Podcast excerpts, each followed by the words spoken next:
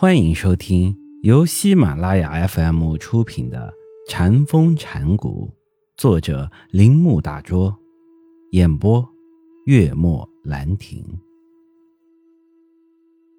神会语录中有一段话：“明镜高悬，明照万物，万物都在其中反映出来。”禅师们常常以为这个现象最奇妙。但就我宗而论，不应视为奇妙。为什么呢？对此，明镜来说，其明达于万物。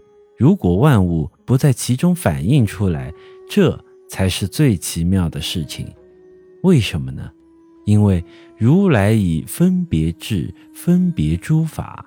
如果他有分别心，你想他能分别诸法吗？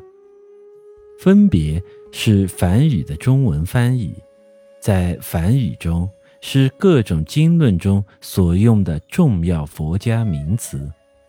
中文字的最初意义乃是用刀分割，所以“分别”二字指分析的知识，也就是我们日常世俗交谈和高度思维中所用的对待和零碎散漫的理解。因为思维的本质是分析，也即分别。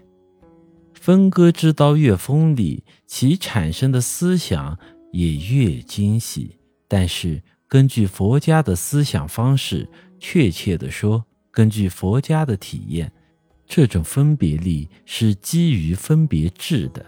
此乃人类悟性中最为根本的东西。而正因为这一东西，我们才能看见人人皆具的自信，即佛性。的确，如上面所强调的，自信就是慧，也就是般若。而这种无分别智，乃是不受情识影响的。这就是大珠慧海描述心境时所用的名词。因此，无分别智，不受情识影响，或。本来无一物，所有这些话都指出同一个源头，也就是禅悟的本源。现在的问题是，人心怎样才能从分别达到无分别，从情识达到无情识，从有达到无，从对待性达到空性，从万物达到无内容的静性或自性？换一句佛家的话来说，怎样才能从迷达到悟呢？这种转变怎样才可能呢？这种问题不仅在佛家是一个极大的奥妙，就是在所有的宗教和哲学中也都是一个极大的奥妙。只要人心所思维的这个世界是一个充满着对立者的世界。我们就不可能摆脱它，而进入一切对立者消失不见的空性世界。扫除万物的杂尘，一见心境的本性，是绝对不可能的事。然而，所有学佛者都想达到这个目的。用哲学的观点来说，提出这个问题的方式不太恰当。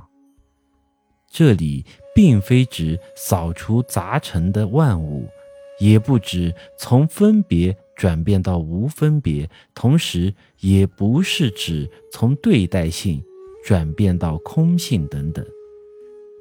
只要我们接受这种扫除的方法，就说明我们承认，当我们完成了这种扫除时，镜子就会显示它原来的明亮。因而这一方法一直持续着，只是事实上，扫除的本身是镜子本来明亮的作用。所谓本来与时间无关，不是说镜子最初清净无染，现在不再清净无染，因而要进行扫除，以便恢复它本来的明亮。镜子的明亮常在，即使它表面上蒙了尘埃，不再照物的时候，它的明亮也是常在的。其明亮并非一种要给予恢复的东西，不是一种扫除之后才出现的东西。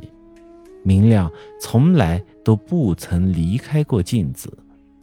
本集播讲完毕，请您继续收听。